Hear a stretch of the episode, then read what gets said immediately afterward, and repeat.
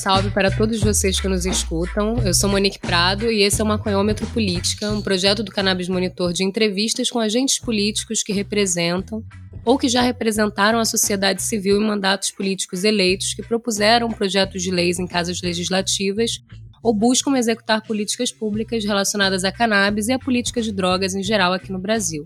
A nossa proposta é conversar com representantes do povo que estejam vinculados a iniciativas de leis e políticas sobre esse tema, para apresentar aos nossos ouvintes uma maior compreensão sobre como funcionam os mecanismos políticos da democracia, como tramitam os projetos, as etapas, as disputas e os arranjos políticos envolvidos no avanço da discussão sobre a maconha, as drogas e seus atravessamentos nesses espaços.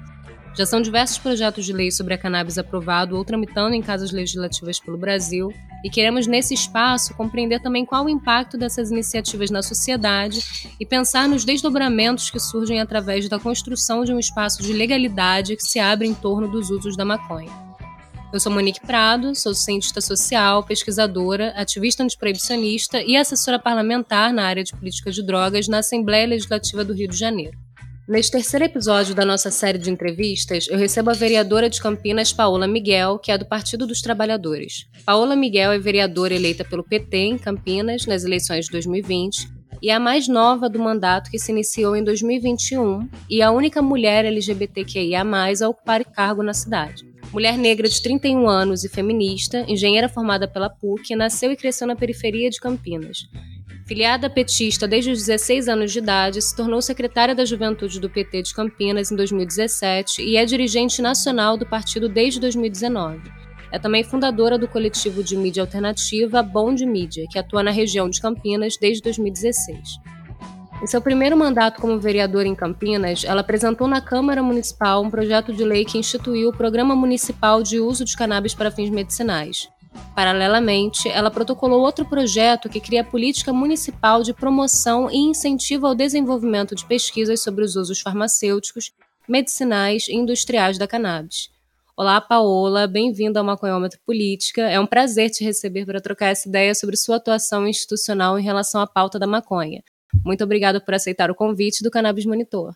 Eu agradeço, Monique. Estou muito feliz de estar aqui hoje nesse podcast que é inclusive importantíssimo na hora de divulgar né, os projetos, as, as iniciativas e também poder discutir um pouco mais sobre isso de uma forma mais aberta. Então, Paola, você já chegou é, botando banca aí é, na Câmara, já chegou pautando maconha medicinal. Quanta coragem, hein? Bom, antes da gente entrar nas perguntas mais específicas, eu queria pedir para você se apresentar um pouco mais com as suas próprias palavras e falar da sua trajetória política até aqui para gente. Bom, eu estou no primeiro mandato, né, aqui em Campinas. Comecei muito na política por conta da minha mãe, que é professora, sindicalista, mãe solo. Não tinham quem me deixar, então muitas das vezes eu estava junto com ela nas atividades, nos atos, nas manifestações. Até que chegou um determinado momento que começou a ficar chato, né? Acompanhar minha mãe ali com os amigos dela, a pauta dela, que não dialogava muito com a minha realidade, dialogava indiretamente, né? Mas não diretamente. Então chegou 2013, que teve um aumento da passagem em São Paulo, né? Que também aumentou a passagem em Campinas. E aí começou um movimento, né? Aquela marcha de junho, né? Que muita gente foi pra rua. E ali eu também fui pra rua, mas eu fui pra rua com os meus amigos, assim. Naquele momento a gente conseguiu que a passagem não fosse aumentada e eu senti, né, como que a política impactava diretamente na minha vida, assim, uma pauta que era minha, dos meus amigos, é, que eu entendi exatamente qual era o impacto daquilo. Então, depois daquilo, eu comecei, eu já era afiliada ao Partido dos Trabalhadores, comecei a militar um pouco mais, assim, né? Comecei a participar um pouco mais, entender por que, que a gente fazia manifestação, por que, que a gente fazia, é, soltava o um manifesto, por que, que a gente ia no ato, quais eram as ações políticas que a gente poderia fazer, mas ainda enquanto militante. Quando chegou 2018, né, com a execução né, da Marielle, foi um momento que me impactou de outras formas, assim, eu acho que aí virou a chavinha para mim, porque ali foi um momento que eu pensei o seguinte, cara, ela foi a quinta mais votada do Rio de Janeiro, né, tava na grande mídia ali o tempo todo, e se ela simplesmente foi executada dessa maneira, quem sou eu quem sou eu aqui, né? Fisicamente muito parecida com ela, venho do mesmo local que ela, sou bissexual. Então, a partir daquele momento eu entendi que não dava para ser só a Marielle, né, que representasse a nossa população. Então, eu e meu grupo político a gente conversou de ter uma representação mais próxima, né, da população.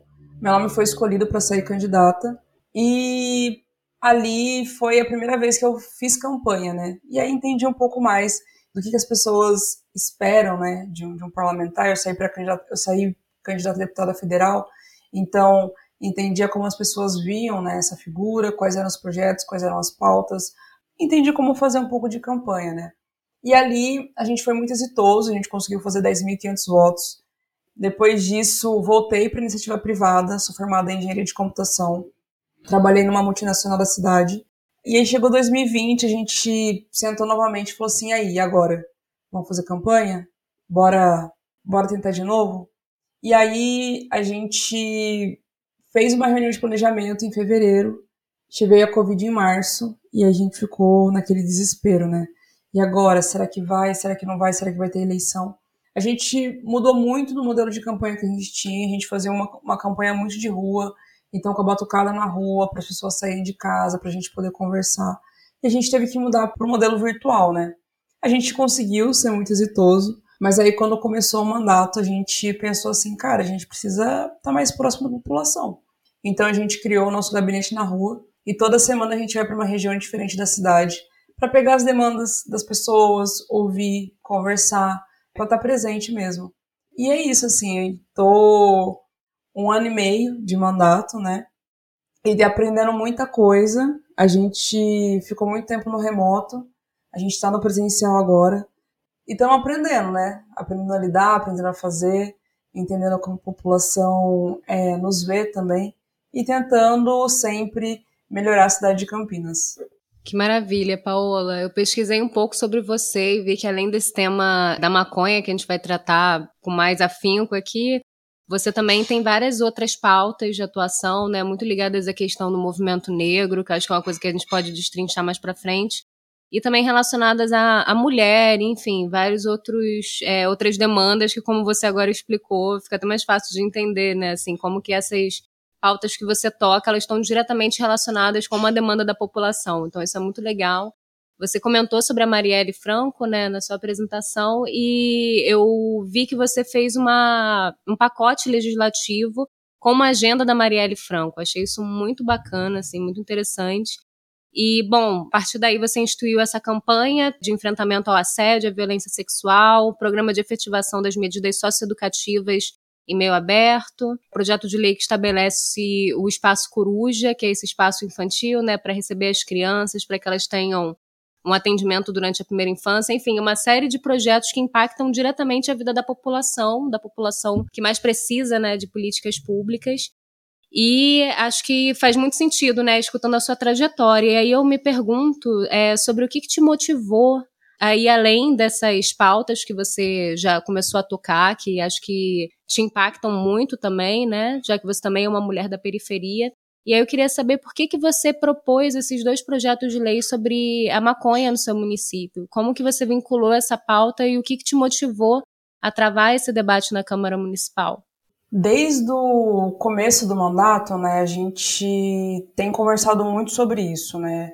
Sobre como a maconha, né, que muitas vezes é tratada como cannabis, inclusive, justamente quando ela sai ali, né, da periferia, né, quando a gente para de falar sobre a criminalização, ela acaba virando o nome científico dela, a gente até debate um pouco sobre isso, mas a gente debateu muito no primeiro ano de mandato como que a gente poderia trazer isso no município de Campinas, como que a gente poderia dialogar com a maconha é, no município de Campinas.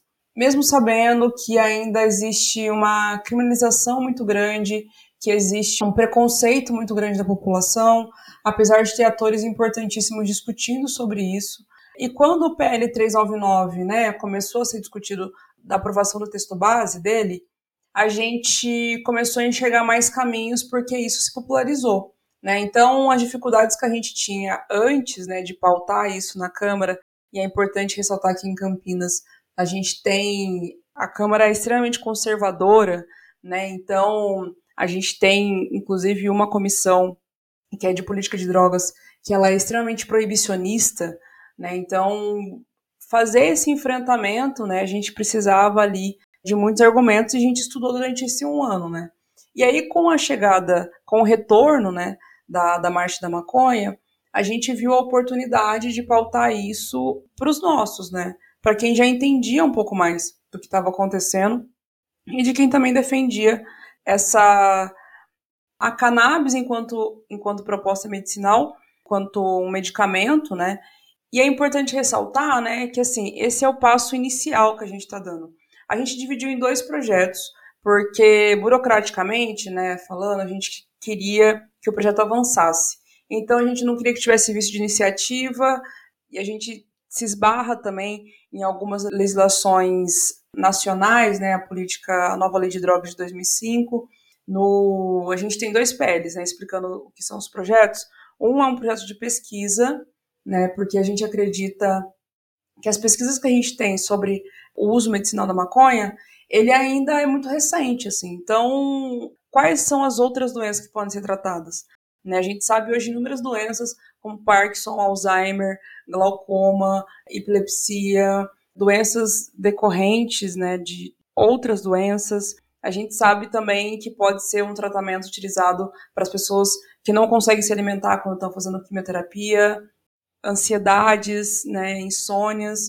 Então, mas ainda são muito recentes, assim. O Brasil ele tem um potencial de pesquisa e de plantio muito grande. Então, o projeto de pesquisa ele trata justamente sobre isso, sobre a possibilidade de plantio para a área da pesquisa. E a gente sabe que, que com a regulamentação né, de 2005, essa parte do projeto ele poderia esbarrar é, na Comissão de Constituição e Legalidade. Então a gente separou esse projeto do projeto de distribuição dos medicamentos à base de cannabis na rede do SUS. Porque os medicamentos já são fabricados. As pessoas não sabem disso muitas vezes, mas eles já são fabricados, você consegue encontrar nas farmácias da cidade, nas, nas grandes redes só que eles são caros. E muitas pessoas deixam de fazer esse tratamento, deixam de fazer a utilização desse medicamento, justamente porque não conseguem ter acesso. Então, se a gente tivesse distribuição a partir do SUS, a gente teria dois caminhos. Um, que facilitaria muito o acesso dos mais vulneráveis, e também, eu acredito que daria uma popularizada né, nos medicamentos. Porque a partir do momento que você tem no SUS, os médicos também começam ali a dar uma. olhar com outros olhos, né? Não só como sendo um entorpecente. Então, quando a gente pensou nos projetos, foi justamente sobre isso, para que a gente conseguisse avançar pelo menos um pouquinho nessa discussão aqui em Campinas e também fazer o debate da guerra às drogas, que não tem como a gente falar, né, hoje de maconha e sem falar do encarceramento em massa, sem falar do genocídio da juventude negra, sem falar que existe uma boa parcela dos jovens negros que estão presos hoje, onde a única testemunha é o policial, por conta da fé pública. Então, para a gente começar a iniciar esse debate aqui no nosso município também. E como a gente fala de município, né, a gente pesquisou durante muito tempo, por isso que a gente demorou bastante é, para conseguir protocolar os projetos, para ver o que, que seria a competência do município. E aí a gente encontrou essas duas possibilidades, da pesquisa e da distribuição através do SUS. Eu acho isso muito interessante, Paola, porque eu também trabalho com política de drogas e é muito louco, né? Vocês estudaram profundamente isso durante um ano, então vocês sabem, assim, os entraves burocráticos, né? Já que a gente tem o Ministério da Saúde que, em tese, deveria determinar que essa política ela fosse implementada e na prática isso não acontece, né? Então acaba que a Câmara é, dos Vereadores acabou, por incrível que pareça, né? O que a gente tem observado é que as câmaras municipais que estão conseguindo realmente instituir essa política, pelo menos aqui no Rio de Janeiro, o mandato que chegou mais perto disso, de conseguir implementar isso, foi também um mandato de um vereador que conseguiu fazer um projeto de lei lá em Búzios, então, isso é muito bacana, assim, ver como que é algo que a gente pensaria que seria improvável, né, tá acontecendo justamente porque acho que já tem esse entendimento que você falou, né, as pessoas já compreenderam que realmente o uso medicinal, ele é muito importante, ele salva vidas, ele ajuda na qualidade de vida também de quem tem uma doença. Então acho que isso é, é, bem bacana, assim, ver como que a Câmara dos Vereadores se tornou um instrumento muito poderoso para a gente conseguir implementar uma política pública como essa do fornecimento da cannabis pelo SUS. Você já adiantou um pouco, fez todo esse trabalho de pesquisa, passou por alguns entraves, você já explicou quais foram as suas é, articulações, né, suas estratégias para conseguir implementar. E aí eu me pergunto se você teve contato também com associações de pacientes, se vocês chegaram a falar com pessoas que não conseguem ter acesso, né? Porque às vezes a gente tem acesso à associação de pacientes que tem uma população às vezes de classe média que consegue ter esse acesso facilitado, mas às vezes você vai para a favela, para a periferia, e a galera não tem acesso, né? E aí como é que foi esse diálogo assim? A gente sempre teve a ideia de criar um mandato que fosse popular e participativo. Então a gente criou os coletivos populares e dentro dos coletivos, a gente tem um que trata sobre a pauta da cannabis. Né? Então, a gente discutiu, inclusive, formas de sensibilizar os outros vereadores antes de trazer esse projeto. Então, a gente começou essa discussão quando a gente ainda estava em pandemia, mas uma das ideias seria fazer cine debate, né? Trazendo alguns documentários para sensibilizar a população, para fazer esse debate dentro da Câmara, né? A gente tem a ideia de também fazer uma audiência pública e surgiu desses coletivos, assim. Eu sempre digo que eu não tenho a resposta para todos os problemas, né? E eu pesquisei durante muito tempo, mas tem gente que estuda isso a vida toda, assim, e que está aqui inserido no nosso município. Então a gente conversou, né, com as mãeconhas, né, também sobre isso, né, de como que a gente poderia. Muita gente, quando a gente chegou para conversar, ficou com muito medo de, de conversar sobre isso, de falar sobre isso, justamente porque no passado, aqui em Campinas, é, foi dificultada né, a criação de associações de mães, muitas pessoas queriam criminalizar também, ainda naquele velho mito, ah, mas você está dando maconha para o seu filho, você acha isso certo? Então, muita gente é, ainda estava com muito receio de conversar. Então, a partir do momento que a gente protocolou o projeto, né, que a gente colocou ele na Câmara, com a ajuda desses parceiros, né, que enfrentaram conosco, né, esses receios aqui, as pessoas acabaram se aproximando mais. Mas a gente sim criou um coletivo aberto. Tem uma farmácia aqui em Campinas que começou a comprar o óleo, né, para poder vender. E felizmente tem uma amiga que trabalha é, nessa farmácia, então é, entender um pouco mais sobre legislação, de como que as farmacêuticas também estão olhando para isso, as farmácias de manipulação que também são vetadas na lei original. É, e a gente está tentando o tempo todo expandir esse diálogo, né? Porque a partir do momento que a gente protocolou o projeto, surgiu muitas outras pessoas para dialogar também. Então, a gente ainda tem a proposta de fazer algumas emendas no projeto, né, para adequar aqui, para a gente também tentar ver se a gente consegue facilitar a criação de associações, para que a gente consiga expandir para outras utilizações, como a do próprio canho. Mas sem dúvida, se a gente não tivesse os nossos amigos, né, que estão ali também estudando, trazendo iniciativas, olhando também, né? Olha, tem uma iniciativa no Rio de Janeiro, tem uma iniciativa lá em Goiás, tem uma que está construindo lá em Florianópolis, estão dialogando sobre isso, estão construindo a partir disso. A gente não teria conseguido fazer esse, esses dois PLs e protocolar aqui no município de Campinas. Eu acho isso muito, muito maneiro, assim, como que é, os assessores, os parlamentares, eles vão acompanhando os projetos dos outros que estão em outros estados. E isso é muito legal, assim, porque dá para você estudar esses projetos e adequar à sua realidade, né? Isso é bem bacana. E aí, você já adiantou um pouquinho sobre como que foi mais ou menos a recepção desse tema pelos seus colegas, né? Mas aí eu queria saber se, apesar de vocês terem feito todo esse trabalho de conscientização, se ainda assim houve algum tipo de oposição, algum ataque, constrangimento de opositores do projeto. E caso tenha acontecido, eu queria saber quais foram os argumentos que foram colocados por eles e como que vocês combateram esses argumentos pelo seu mandato. Olha, Monique, o projeto foi protocolado recentemente, né? Então, alguns, né, dos atores mais agressivos, né, com relação à pauta de política de drogas, né, inclusive o presidente da, da Comissão da Política de Drogas, ele ainda não nos atacou sobre esse tema. Ele ataca né, a esquerda diariamente sobre outras coisas, né, principalmente quando a gente fala da construção de uma sociedade antirracista, quando a gente vai falar né, do, de como o racismo atinge, em especial, as nossas crianças, é, o tempo todo ele vem nos atacar. Mas sobre o projeto especificamente, ele ainda não fez isso. Né? Então, Eu acho que ele está esperando um momento oportuno para isso.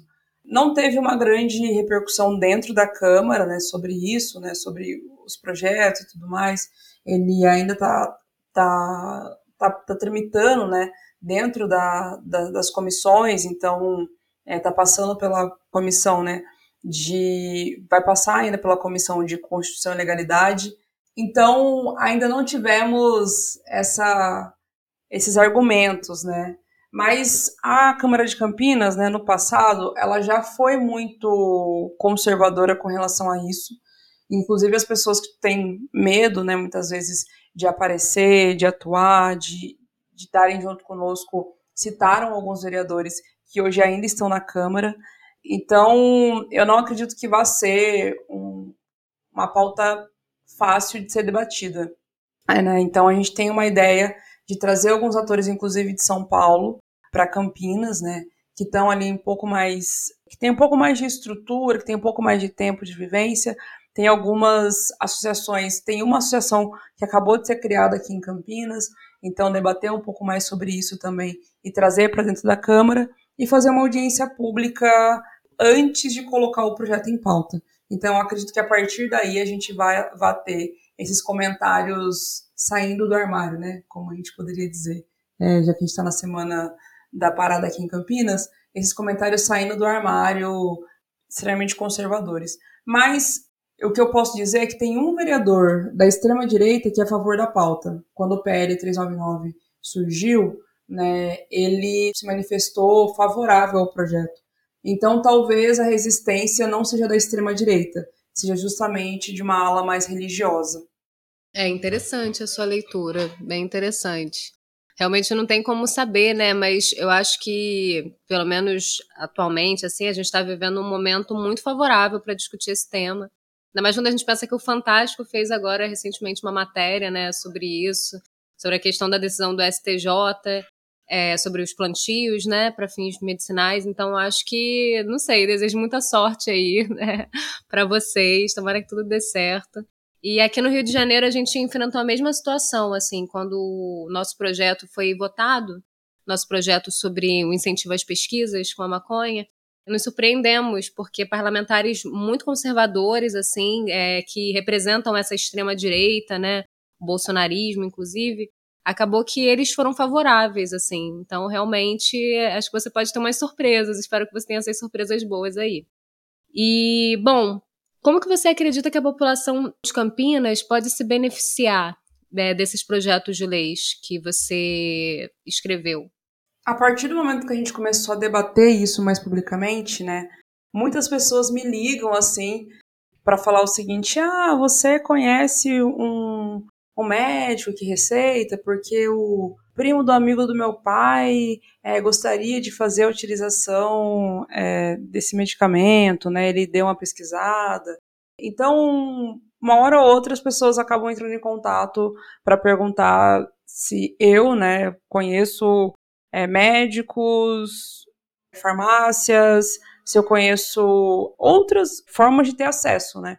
Então, isso, só, só isso já demonstra como que a população está cada vez mais aberta para discutir sobre isso e ter acesso a esse medicamento e sabe inclusive a eficácia deles, né? Tava conversando com um filho de uma pessoa que tem Alzheimer e ele falou que ele já pesquisou sobre isso, né? Já viu como que, que isso pode modificar ali a vida do pai dele, né? E tem um documentário muito massa de Goiânia, se eu não me engano, que mostra justamente isso, né? Como a família não consegue ali com o momento do banho, muitas vezes acaba sendo muito traumático, e como que depois né, do início da utilização, isso já se torna uma outra vivência, assim, como que a qualidade de vida, não só da pessoa que faz a utilização do medicamento, mas a família também em volta, melhora muito, assim. Então as pessoas têm olhado para isso, têm buscado cada vez mais eu acredito que hoje muita gente fica ali escondidinha, com medo de falar sobre isso, sem acesso. É, quando a gente fala da periferia, tem uma ideia ainda, né, de que a maconha é justamente para você é utilizado por vagabundo, então é a pessoa que não faz nada o dia inteiro, ou então a ideia completamente errônea de que é entrada para outras drogas, né, e que isso fazer a utilização de medicamentos à base dela seja isso também, né? Então, na parte mais empobrecida da cidade, a gente ainda tem muito a discutir para sensibilizar e para para conversar, para falar assim, olha, é uma possibilidade, é um caminho, é uma via. Eu não estou falando aqui porque tenho, né, faço utilização, tenho acesso, mas eu conheço pessoas que necessitam desse medicamento e como que a vida mudou completamente. Eu fiz uma conversa com uma das pessoas que criou a associação aqui em Campinas, e ele falou que antes dele começar a fazer a utilização do óleo, ele tinha crise praticamente, né? Ele tem epilepsia, e ele tinha crise basicamente toda semana. Agora ele tem uma por mês, né? E ele consegue ter uma vida, uma qualidade de vida muito maior. Então, como que isso, né? Fazer esse acesso chegar em outras famílias, em outras pessoas, principalmente nas famílias mais empobrecidas, isso muda a qualidade de vida. E o relato das mães, né, principalmente de crianças que fazem a utilização desses medicamentos, acaba sendo impressionante, assim, porque a gente tem mães que relatam que os filhos tomavam seis medicamentos, oito medicamentos, e a partir do momento que começaram a fazer a utilização do óleo, caiu para quatro medicamentos, dois medicamentos. Então, de ver, inclusive, essa ideia, né, de, de, de como que você fica ali utilizando o medicamento para cortar o efeito do outro medicamento, da reação do outro medicamento, isso acaba virando uma bola de neve. E com a utilização do óleo de cannabis isso não acontece. Então, eu imagino, né, eu, eu espero muito que na população de Campinas a gente consiga avançar na sensibilização, principalmente quando a gente fala da periferia, porque a classe média né, já está tendo acesso a isso e está buscando meios dessa utilização. Uma coisa muito interessante é que a gente, quando a gente faz o nosso gabinete na rua, tem uma região da cidade, que é Barão Geraldo, né, ali próximo à Unicamp e tudo mais, que quando eu levei né, os cartazes né, e o, a proposta, o projeto, adesivos, muitas senhoras vieram conversar comigo falando que fazem a utilização ou então até que o cachorro faz a utilização. Então, a gente vê, né, como não só na área médica, mas dentistas, veterinários já fazem essa prescrição e a única coisa que a gente não está tendo é o acesso. Então, eu espero que a gente consiga facilitar e desburocratizar o acesso, principalmente para os mais vulneráveis. Perfeito, Paola. E bom, vou te fazer uma pergunta difícil agora, principalmente porque é ano de eleição, então é complicado fazer esse prognóstico. Mas qual a sua perspectiva é, para o avanço da pauta em âmbito federal e qual a sua opinião sobre o PL 399, que você inclusive já mencionou aqui? O PL 399 ele é revolucionário, assim, eu acho que coloca, né, o Brasil não só como importador, né, de medicamentos, mas também como produtor. A gente precisa lembrar que o Brasil é uma das terras mais férteis que a gente tem no mundo, onde a gente poderia ter o clima ideal para o plantio, para o cultivo, que a gente poderia inclusive se beneficiar dos impostos, né, que são gerados aí a partir da produção, não só dos medicamentos, mas de outras coisas, né, utilização do canho e tudo mais. Então eu vejo o PL 399, né, a forma que ele veio, eu achei que foi muito positiva porque ele trouxe o debate à tona. Então muitas pessoas que ainda tinham dúvidas, né, que estavam ali meio receosas e tudo mais, vira uma possibilidade, de fato. Então, só pelo fato dele ter trazido esse debate para a grande mídia, né, e a gente parar de tratar a maconha como sendo droga, né, mas também como sendo um medicamento, né, mas não é só isso. Isso possibilita que a gente comece a ter uma discussão real, né, no Brasil como sendo um produtor. Eu acho que com a discussão do PL 399 vieram outras pautas juntos. Né? Então, de como que a gente poderia ter a utilização, é, inclusive, dos impostos, né? da taxação, como que a gente poderia tirar o monopólio do tráfico e colocar no Estado, como que a gente poderia beneficiar um grande número né, de pessoas que hoje necessitam desses medicamentos. Hoje a gente tem uma, uma ideia que 13 milhões de, de pessoas elas sofrem com doenças crônicas que poderiam ser tratadas através da, dos medicamentos à base de, de maconha. Então, só isso, né, é, já demonstra como que a gente é, poderia avançar nessa pauta. Eu não tenho dúvida que se a gente tivesse, se a gente tirasse o monopólio do tráfico, né, e o Brasil começasse a taxar em cima como outros países já fazem, a gente poderia ter inclusive uma reparação histórica, como a Illinois, que reverte os parte dos impostos para a retratação da população negra e latina, que é a mais afetada, a mais criminalizada. Então, a gente poderia mudar completamente a chavinha de achar que a maconha é a porta de entrada para outras drogas, prender, matar, né, é, encarcerar a população negra e começar a fazer projeto social a partir dos impostos que a gente gera com ela. Então, o PL 399, para mim, ele é mais do que um PL que pode regulamentar a maconha no Brasil, mas ele é um PL que começa a fazer um debate sobre essa guerra às drogas, que é simplesmente fake e falha. A gente começa a discutir um pouco mais sobre reparação histórica também do que acontece com a juventude negra, e ele possibilita a discussão principalmente sobre a popularização do acesso dos medicamentos. Então, acho que ele é mais do que necessário e urgente para que a gente consiga ter um Brasil de fato no seu tempo, né? Porque hoje a gente está atrás do nosso tempo. Mas a minha perspectiva no governo atual que a gente tem, né, é justamente que isso não avance, porque existe, apesar da gente ter alguns conservadores ainda, né, melhor, alguns bolsonaristas que são a favor da pauta, existe um conservadorismo no, no Congresso Nacional que ele é simplesmente ideológico. Então, a partir do momento que esse PL é pautado, né, uma iniciativa de um deputado federal petista, então não presta. Então, isso me deixa muito preocupada se a gente vai conseguir avançar ou não. Eu acho que esse é um ano de eleição, né? Então, a gente tem muitas possibilidades de alternância de governo e possibilidade de avançar com pessoas realmente que estão ali comprometidas com essa pauta. Mas enquanto esse governo fascista e genocida e racista estiver no poder, eu não acredito que esse PL vai avançar, infelizmente. E agora vamos pensar em um futuro legalizado, uma coisa regulamentada, uma política de drogas diferente assim do que a gente está acostumada, menos repressiva. Você acredita que isso ajudaria a criar um Brasil sem guerra às drogas? Você consegue imaginar esse cenário? Olha, um Brasil sem guerra às drogas, eu não não consigo imaginar, assim. Eu a gente tem discutido muito a questão da segurança pública, né? E como a formação, né, dos, dos policiais acaba gerando coisas absurdas, assim, né?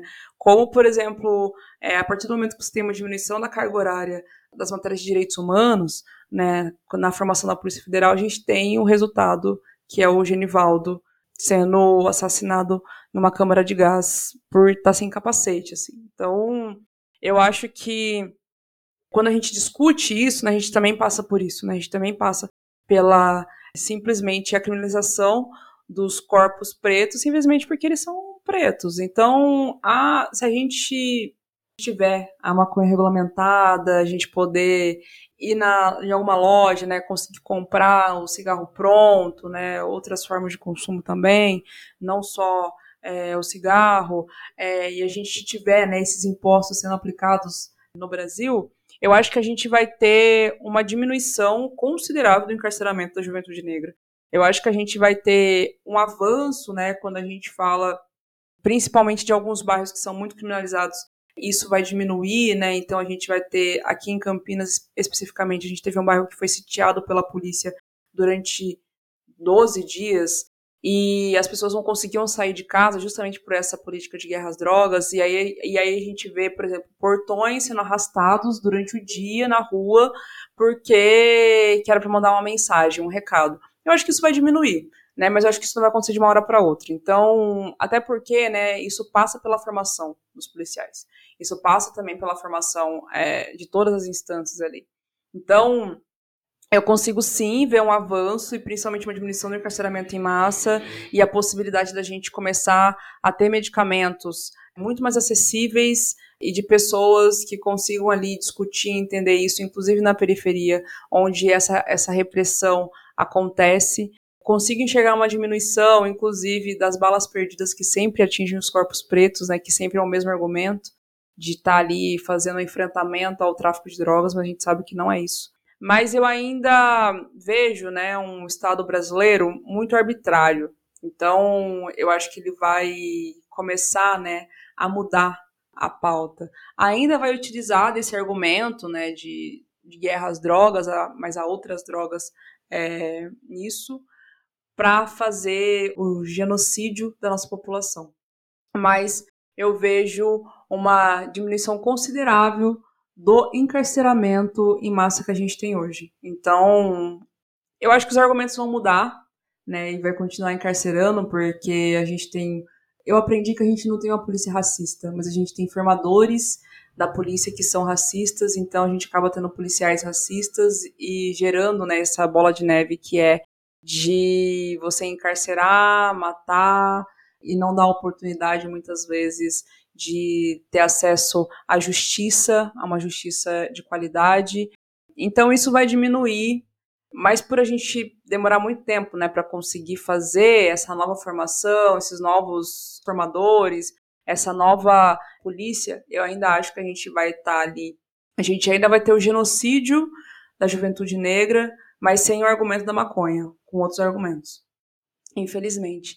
Mas eu vejo uma possibilidade de Estado brasileiro muito mais justo e igualitário é, se a gente tiver a legalização da maconha, a legalização total, né, desde o medicamento, do canho, passando pela regulamentação do plantio, a possibilidade da gente é, ter cosméticos, bolsas e inúmeras outras formas que a maconha pode trazer de benefício, ter um aumento da arrecadação de impostos através disso, e se a gente tiver a consciência, né, ao reinvestimento na reparação histórica, até mesmo com a utilização de, de bolsas, né, bolsas de estudos para a juventude negra que tem dificuldade da permanência da universidade, e isso sim faz com que a gente consiga a longo prazo mudar a nossa realidade, deixar de encarcerar e sair desses espaços de opressão mas só a regulamentação, sem é, os impostos revertidos, sem a gente ter uma reformulação né, do que, que é essa formação dos policiais, eu acho que é muito, é, é muito pouco né, para a gente conseguir dar a dignidade de vivência que os corpos pretos precisam. É, acho que você tocou num ponto fundamental que é essa associação, né? Não tem como a gente falar sobre guerra às drogas sem a gente pensar no racismo estrutural. E você, como uma parlamentar negra, com certeza sente muito isso na pele, né? E aí eu fiquei até pensando muito num, num caso que não tem necessariamente relação com, com a política de drogas, mas que, já que a gente está falando sobre guerra às drogas, e a gente entende que uma guerra às drogas é uma guerra aos pobres, é uma guerra aos negros, tem a ver com racismo estrutural, eu fiquei pensando muito é, no Renato Freitas, que é esse parlamentar que também é seu colega né, do PT, vereador do PT, que foi caçado na Câmara de Curitiba por quebra de decoro e é uma situação que claramente explicita uma perseguição, né, um, mal-estar assim causado por ele ser pelo fato dele ser um rapaz negro, né, um rapaz jovem, negro, petista. Então assim, essas coisas estão muito relacionadas, né? Acho que às vezes é pra, não é óbvio para todo mundo, assim. Você é uma ativista, né? Tá muito ligada a diversas outras pautas. Então, acho para você é muito mais fácil perceber isso, né? Mas, infelizmente, para boa parte da população brasileira ainda não é. E aí vem uma pergunta que eu quero te fazer, que é com relação a isso tudo que a gente está falando, né? Essa guerra aos pobres, essa guerra aos negros, e as políticas de reparação histórica. E acho que você já adiantou um pouco, né, quando você fala sobre Illinois e tudo mais. Mas aí eu fico pensando assim, como que, te ouvindo falar, né, lendo sobre você, como que, de certa forma, essa janela de oportunidades que você encontrou na Câmara é, de Campinas, de certa forma, já é um tipo de caminho para a construção de uma reparação, né? Não é à toa que você é uma das mulheres mais jovens que representa várias minorias e que está levando esse debate à frente dentro da Câmara. Então, acho que é bem interessante a gente falar sobre reparação histórica, né, como você já apontou. Eu sempre conto uma historinha, né, porque quando a gente fala, né, da população negra, é, primeiro que a gente não tem a nossa história de fato contada. Então, o dia 13 de maio, né, foi um belo dia que a princesa Isabel acordou ali muito muito entristecido que acontecia com o seu povo, e a revelia do seu pai foi lá e assinou a Lei Áurea, assim. Essa é a história que me contaram na escola, basicamente. E apagam completamente toda a luta de Zumbi, Dandara, de Teresa de Benguela e de inúmeros outros heróis que nem são lembrados pela história. Então, é muito importante a gente ressaltar que quando a gente passa por mais de 350 anos um processo de escravização dos corpos pretos, não é em menos de 100 anos que a gente vai conseguir fazer com que essa população, que a nossa população tenha acesso pleno e total aos direitos. Né? Então, quando a gente fala de reparação histórica, é justamente sobre isso.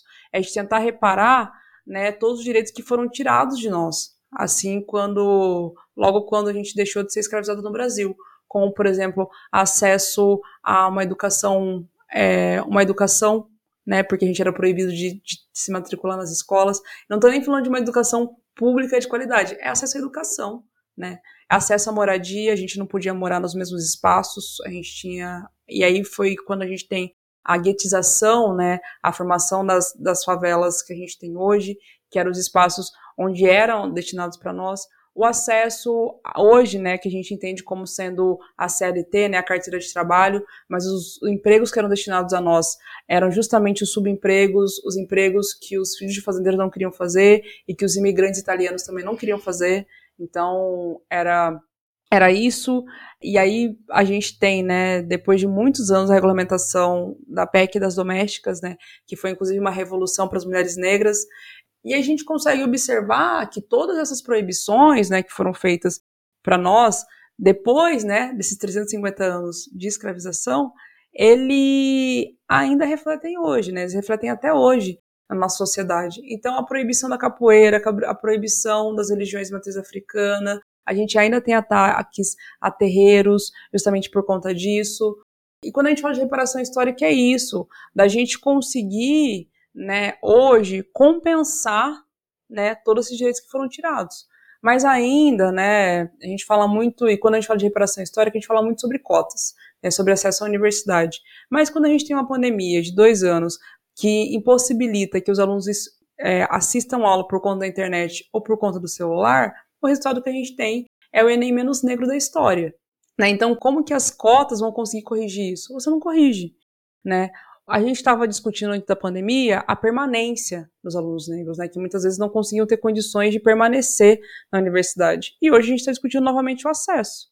Um acesso que passa desde a, da, é, do fundamental, porque muitas meninas saíram né, da, da escola justamente para poder cuidar dos irmãos mais novos e dos avós, é, justamente porque fica destinado para nós mulheres o espaço do cuidado.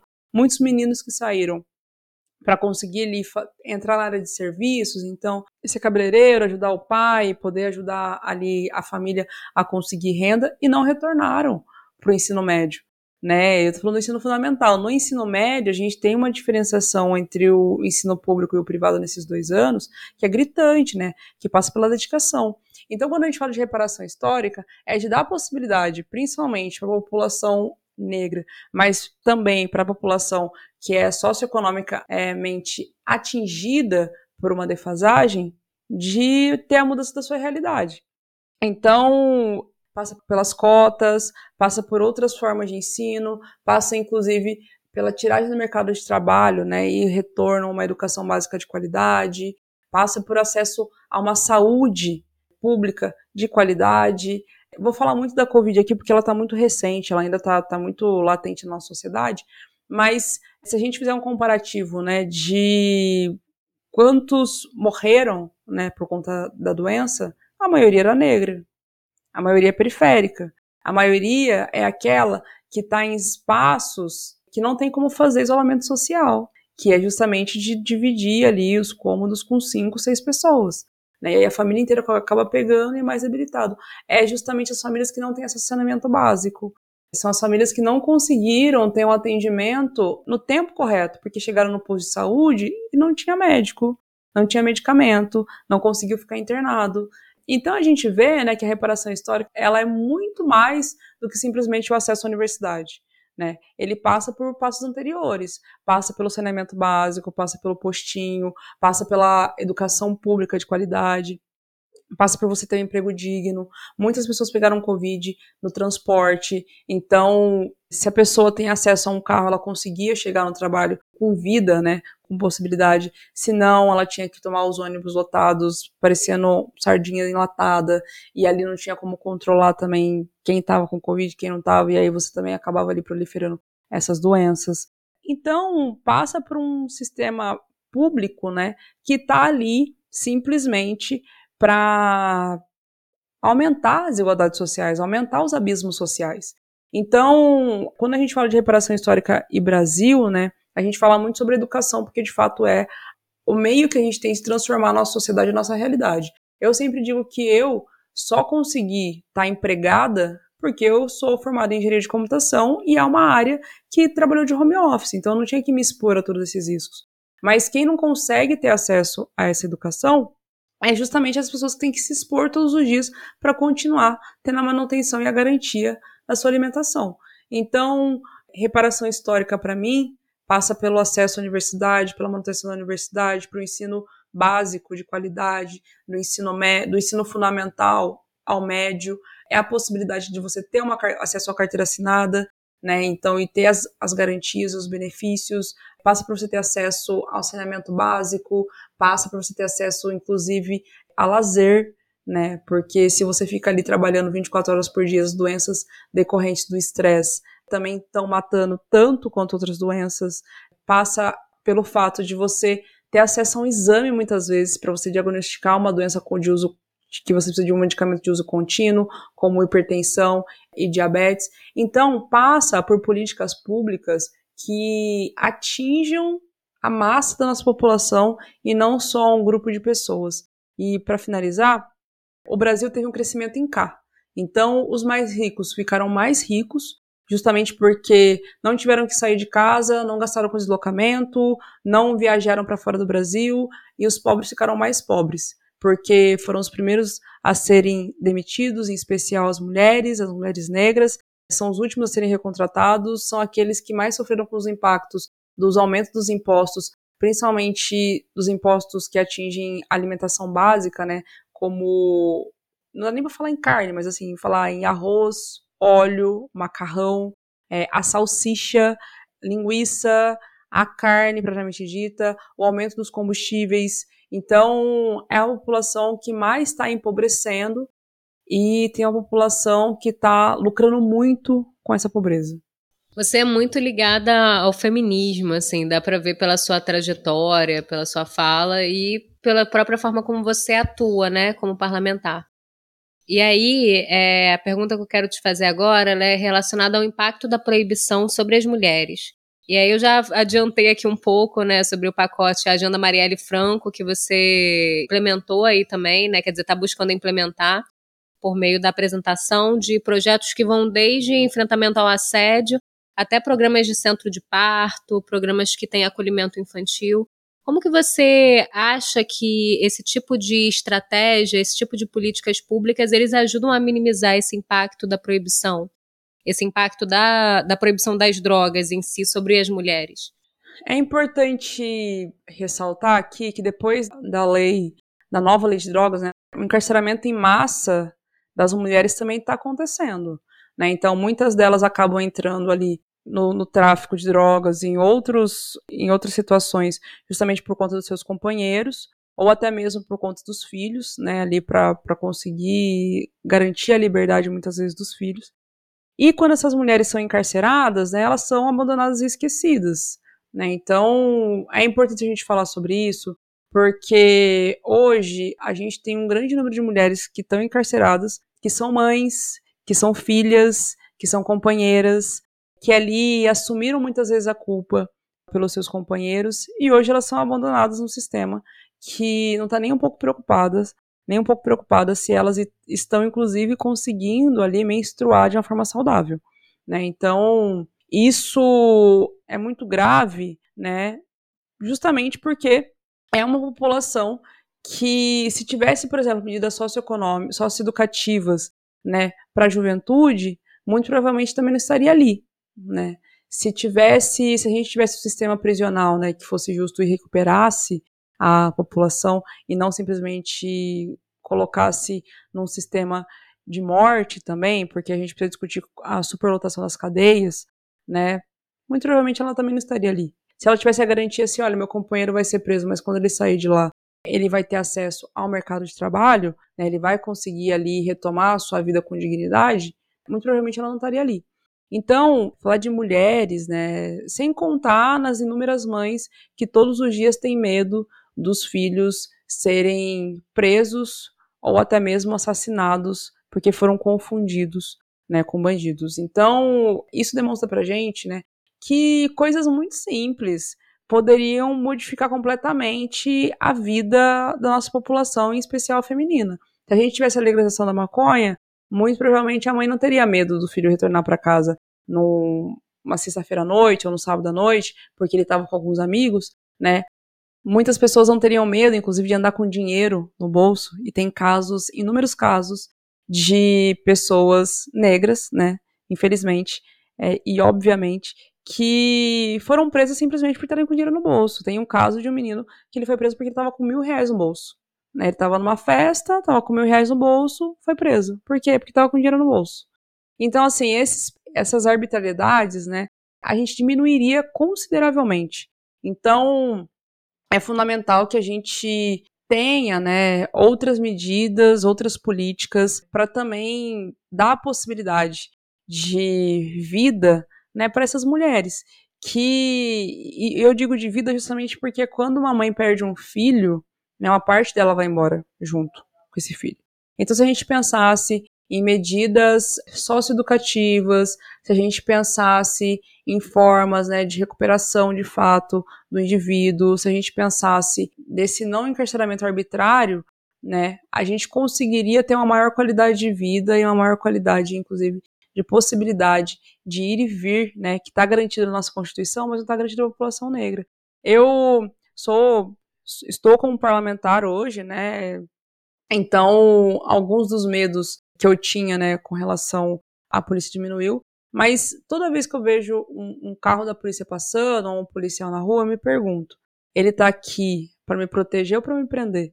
E é essa dúvida que a gente não pode ter mais. E é por isso que a gente precisa ter medidas de proteção, de fato, para nossa população e não esse medo constante que a gente tem quando a gente vê um policial na rua, do tipo, ah, eu não posso fazer nada. E as recomendações, né, que as mães, que as nossas mães é, nos dão, é do tipo, se você vê a polícia, não corra, ande sempre com o documento, responda ao policial é, da forma mais tranquila possível, sempre responda o que ele te perguntar, e isso também é um reflexo do período que a gente teve, que é pós abolição da escravatura, que é justamente a lei da vadiagem.